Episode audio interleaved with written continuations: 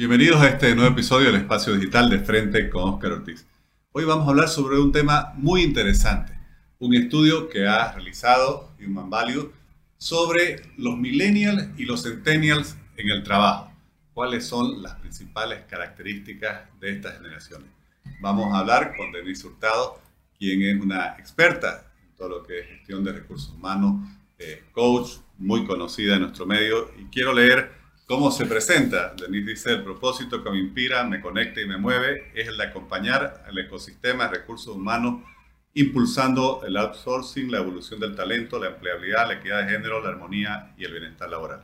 Interesantísimo. Muchas gracias, Denise, por aceptar nuevamente nuestra invitación. Gracias, Oscar, y saludos a toda tu audiencia. Denise, primero quisiera preguntarte, eh, ¿por qué es importante estudiar cómo están los millennials los centennials en el trabajo, bueno, a quienes consideramos millennials centennials y si hay mucha diferencia entre ellos. Eh, hablamos de que escuchamos que los líderes y las empresas eh, tienen algunos inconvenientes a la hora de motivar, retener o desafiar al talento humano.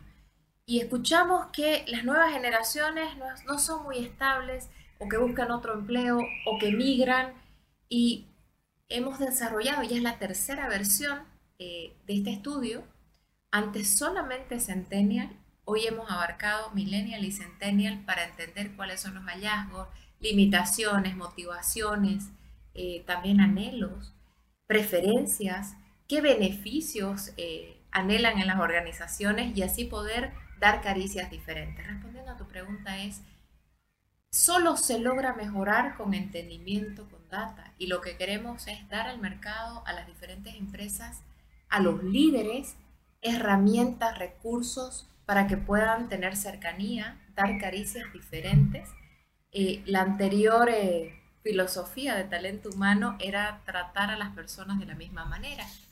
Hoy la nueva filosofía de talento humano es dar caricias diferentes y dar caricias diferentes por género, dar caricias diferentes también por generación y Hemos hoy abarcado la generación Centennial, los años de 18 años a los 25, y también hemos abarcado la generación Millennial de 26 años a 40 años. 980 respuestas, es bastante la, las respuestas, la participación que tenemos de las personas. Hemos tenido empresas que nos han apoyado, también universidades, y bueno, ahí tenemos harto por compartir con ustedes. Bueno, además interesantísimo porque si vemos entre las dos generaciones, entre 18 y 40 años, están seguramente la mayor parte de las personas que las empresas hoy consideran para las contrataciones. ¿Qué han encontrado en el estudio? Bueno, hemos encontrado bastantes situaciones, eh, pero eh, los grandes desafíos que hoy tenemos por delante tiene que ver con las emociones. Si yo empiezo con algo, empiezo con los líderes, eh, debemos cuidar las emociones, las emociones de las personas que trabajan con nosotros. Eh, y en las emociones entendiendo las necesidades puntuales. Hicimos la pregunta de si las personas creen que las empresas cuidamos la salud mental. El 85% de las personas nos dice no creemos que las empresas cuiden la salud mental.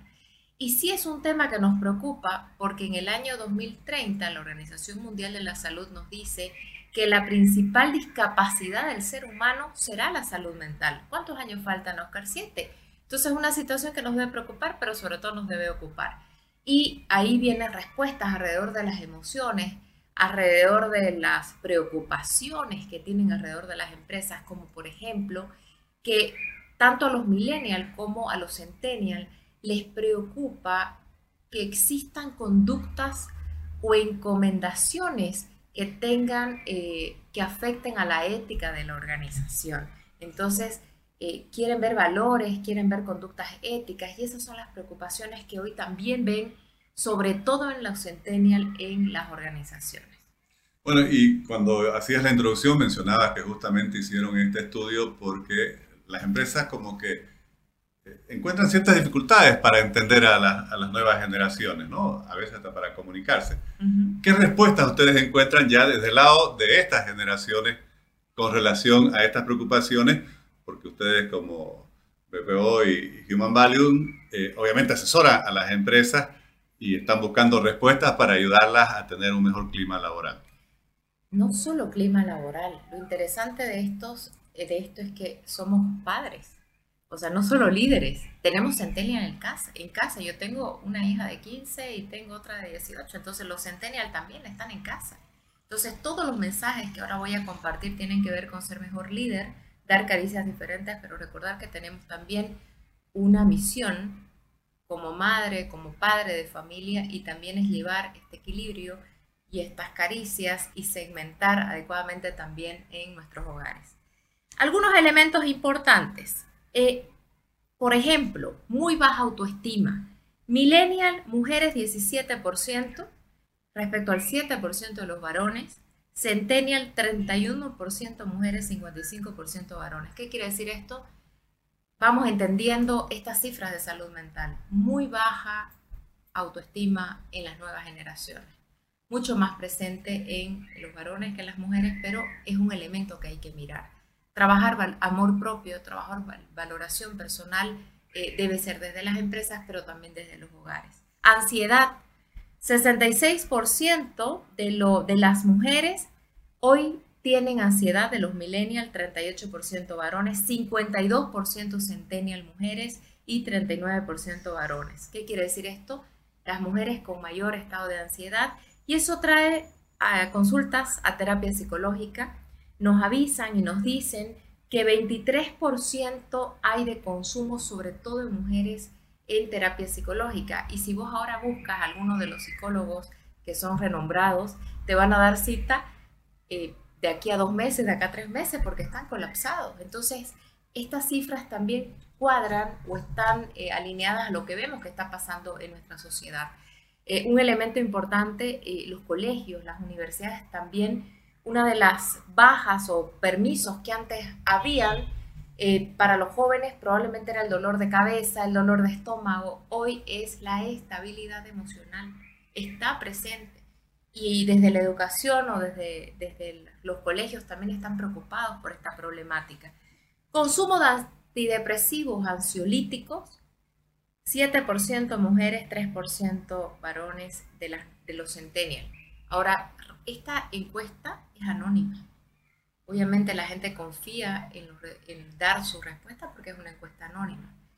Pero también tenemos las cifras de la venta de ansiolíticos, antidepresivos de los, laboratorios e hipnóticos, que son las pastillas para dormir, y vemos que cada vez está en aumento. Eh, y no es que el pospandemia hace que ya haya bajado, más bien sigue en aumento. Las pastillas para dormir eh, y sobre todo eh, vemos que el principal consumo es Cochabamba, luego le sigue eh, Santa Cruz y finalmente La Paz. Y bueno, las redes. Otra pregunta que hicimos es cómo afectan las redes. Nos reportan entre el 22 y 26% los jóvenes, las nuevas generaciones, este talento emergente, reportan que las redes les hace bien, pero reportan que también hay un 22 al 26% que reconocen que hay un drenaje emocional por las redes sociales, por la comparación que hay cuando tú estás todo el tiempo presente o activo en las plataformas digitales. Entonces, eh, cuando tú me dices cómo podemos ayudar como empresa, esta es una situación real. Las nuevas generaciones están con una baja autoestima, con un drenaje emocional y el desafío de las empresas es cómo construimos estos entornos vitamina donde fomentamos la estabilidad emocional, donde tenemos, fomentamos un buen clima, donde cuidamos las emociones de las personas. Eh, ¿Para qué? Para generar compromiso y generar personas e instituciones prósperas. Claro, porque parecen como, por así decir, las dos caras de, la luna, ¿no? Por un lado, las nuevas generaciones tienen un acceso a, a, la educación, a la formación, a la información, a la tecnología nunca antes visto, son nativos digitales pero por otro lado están eh, cada vez más expuestos ¿no? a todos estos problemas también de la sociedad moderna, las tensiones. ¿Cómo afecta esto eh, el rendimiento, el desempeño de las personas? Bueno, afecta de manera importante. Em, un elemento que me llamó la atención es de que, bueno, ellos tienen preocupaciones, pero también tienen algunos limitantes. Por ejemplo, el empleo cuando tú les haces la pregunta, ¿cuáles son? 30% eh, están desempleados, pero cuando tú les haces, ¿qué es lo que más les preocupa? Costo de vida y desempleo. Empleo o oportunidades de empleo insuficientes. Y si tuvieran empleo, ¿qué harían? ¿Ahorrarían o cuidarían o aportarían en la casa con el hogar? Entonces, eh, son elementos que antes pensábamos que las nuevas generaciones eran un tantín egoístas o individualistas, no, hoy tienen esa necesidad de, aportar. Entienden, les preguntábamos, ¿creen que existirá a los que tienen empleo un aumento salarial? El 71% de millennials y el 65% de centennial está consciente que será muy difícil un aumento o un incremento salarial. Ascender en el futuro, Millennial 71% cree que no, que será difícil, y 69% también cree de los Centennial que será difícil. Planear familia, 66% difícil y 68% difícil en, en Centennial. Entonces, ¿qué quiere decir esto?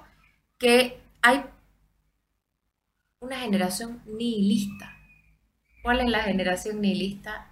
La que tiene una falta de fe, una generación emergente desesperanzada, porque ha perdido o cree que ha perdido una sociedad valores, hay temas de ansiedad, hay temas de comparación, hay pérdida de fe.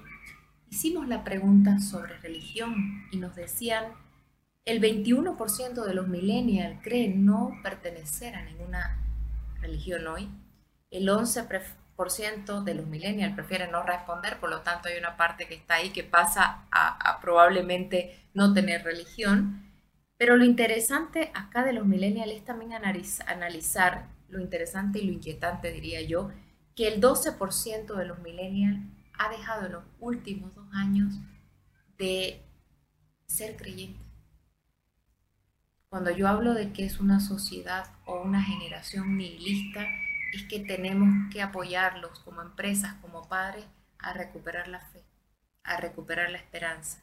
Y si ya vemos las mismas cifras en los Centennial, 29% crece, eh, no pertenece a ninguna religión, prefiere no responder 13%, y ya eleva del 12% del millennial al 18% que dejó de ser creyente en los últimos dos años. Y sobre ello, eh, hoy todos los, estudios, tanto de, desarrollo organizacional como de desarrollo personal, hablan de la importancia de tener propósito, de, tener algo más en la vida que solo vivir para ganar un salario, comer y tener donde dormir. Estas generaciones, ¿cómo están en materia de propósito? Las nuevas generaciones buscan marcas con propósito, marcas sostenibles, marcas eh, que cuiden el medio ambiente, que cuiden las personas, que cuiden las buenas prácticas también. Eh, hay una generación también o generaciones donde hay que apoyarlos a encontrar propósito. Hicimos la pregunta sobre vocación. Millennial 15% cree, recuerda que los millennials están hasta los 40 años y el 15% nos dice que aún no ha encontrado el propósito. Y si ya vamos y vemos los centennial, 35%. Entonces, cuando hablamos también de esta generación desesperanzada, el no tener una vocación o el no tener un sentido mayor, un sentido elevado que tiene que ver con propósito, desde luego que también es un rol eh, de las familias, de la sociedad completa y de las empresas. Y si tuvieras que sintetizar, por así decir, eh, los hallazgos del estudio en materia de los desafíos que representan para las organizaciones empresariales, para la gestión del talento humano, los desafíos y también cómo afrontar estos desafíos. ¿Cuáles dirías que son los principales desafíos que tienen las empresas? Porque obviamente son generaciones al mismo tiempo valiosísimas, lo repito, con un acceso a, a la información, a la educación y la tecnología que no han tenido todas las generaciones anteriores. Por un lado hay un mundo lleno de oportunidades pero ah, obviamente hay todos estos desafíos en materia de salud mental, de estabilidad emocional que se deben apoyar desde la empresa a resolverlo. Los grandes desafíos, cuidar las emociones, cuidar estos entornos vitamina, crear los espacios de trabajo para fomentar la co-creación o el que las personas estén motivadas en estos espacios flexibles, pero los espacios flexibles descansan en culturas flexibles. Si cuando tú les preguntas, mira ya lo interesante en ambas generaciones, ¿cuáles son los beneficios que esperas de la empresa? Y entre los principales es flexibilidad horaria, pero otro que me llamó la atención es tener la posibilidad de pedir vacaciones. Tú te quedas pensando y dices, pero ¿acaso las vacaciones no son un derecho? Pero ¿qué pasa? Que ahora con tanta carga laboral, haber fusionado puestos, eh, reestructuraciones, las personas están con más carga horaria y probablemente solamente están saliendo de vacaciones dos días, eh, tres días, no tienen la posibilidad de salir sus 15 días de vacaciones y eso hace que hoy sea un anhelo el que puedan tomarse unas vacaciones, que es un derecho. Entonces, eh, yo diría también cultivar estos entornos, clima laboral, flexibilidad horaria, espacios de trabajo eh, flexibles, pero también trabajar nuestros liderazgos. Trabajar nuestros liderazgos. Si yo tengo que dar un regalo hoy es segmentemos. Si quieres ser mejor líder, segmenta, pero segmenta con entendimiento hay data que hoy está eh, preparada o lista para que tú puedas entender eh, cómo segmentar adecuadamente, obviamente, recursos, eh, herramientas, mejores prácticas para que lleguen de mejor manera. Por ejemplo, cómo motivar a un baby boomers, más de 52 años. Probablemente los estudios nos dicen que nómbralo mentor un seguro privado de salud, no solo individual, sino de la familia. Pero si hablas de cómo motivar a un centennial que tiene menos de 25 años, probablemente el seguro de salud no va a ser lo que busque. Sí, flexibilidad horaria. Sí, la capacidad o la posibilidad, algo que ha salido, es de hacer voluntariados. O que le des la posibilidad de eh, tener varios proyectos o a la vez o ir saltando, desarrollando capacidades. La posibilidad de aprender, eso motiva a un centenio. Y hablabas de los líderes. ¿Qué le recomendarías a esos líderes que tienen más de 40 años, por lo tanto no son ni centennials ni millennials, y que tienen que conocer, comprender, atender quizás y entender a estas nuevas generaciones para justamente integrar equipos, eh, y conducir las organizaciones hacia adelante. Bueno, nosotros caemos en esos líderes. Eh, sembrar, sembrar, eh, pensar que las personas necesitan que nosotros sembremos actitudes, buenos comportamientos, seamos ejemplo de conductas sanas. ¿Y por qué digo sembrar? Porque tenemos que regar nuestros talentos día a día. Eh, caricias tiene que ver con riego, con agua, con cultivar. ¿Para qué? Para que en el tiempo esos talentos que hoy son emergentes puedan desplegar su potencial, ser top talent y estar eh, aportando eh, ya o liderando en las empresas. Pero yo pienso de que nosotros también tenemos que entender que para motivar, para comprometer, para desafiar a las personas, no son las mismas prácticas, sino segmentemos. Segmentemos, eh, entendamos que hoy el liderazgo no es a mi manera. Eso ya... Hablabas que hay que tener una nueva visión. Eh, emergente, ¿no? O sea, emerjamos. Emerger es eh, adoptar otra mentalidad, una mentalidad que, que nos haga entender que, el mundo se transforma y con el mundo transformándose necesitamos desarrollar capacidades, ser líderes creíbles, porque las personas están valorando la verdad, el ejemplo, las sanas conductas, que le pidamos conductas o comportamientos o que hagan cosas correctas también, eh, valoran también buenas prácticas sostenibles entonces, hay grandes desafíos alrededor de, cómo vincularlos, cómo desafiarlos y, cómo lograr que permanezcan con nosotros. Denise, te agradezco muchísimo. Repito, este el estudio que ha hecho el Centro de Investigación de Human Value eh, lo presentaron recientemente en octubre, sobre los hallazgos de Centennials y Millennials 2023. Ya es la tercera versión. Muchísimas gracias por compartir los resultados del estudio. Siempre agradecida eh, por este espacio y obviamente por la contribución. Eh, ¿De qué se trata esto de tener la oportunidad de contribuir? Porque si nosotros contribuimos, hay mejores líderes, hay talentos comprometidos y hay una mejor Bolivia. Gracias, Denise.